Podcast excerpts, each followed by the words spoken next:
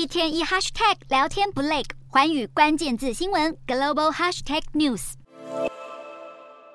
比纽约市面积还小的新加坡是世界人口最稠密的国家之一，如何消化庞大的垃圾量是新国政府的一大难题。唯一的垃圾掩埋场石马高掩埋场目前可用空间仅剩约百分之十，估计将在二零三五年达到饱和。如何减少垃圾量、延长掩埋场寿命已成燃眉之急。目前全新加坡有四座垃圾发电厂，燃烧废弃物的热能可被转换为电力，每小时可输出约一百二十兆瓦的电力，供应约二十四万户家庭使用。至于剩下的灰烬，根据新加坡国家环境局数据，体积大约仅剩原本的百分之十。去除废金属后，灰烬会含不可燃废弃物一起，一天大约有四百万磅被运送往本岛南方由人工小岛和矽湖组成的石马高掩埋场。问题是，西湖掩埋场恐怕十多年后就会面临容量饱和，因此新国政府也在思考如何运用燃烧剩余的灰烬。另外，新国政府也希望透过教育消费者，进一步提高回收率，目标要在二零三零年前将回收率从现在的百分之五十五提升到百分之七十，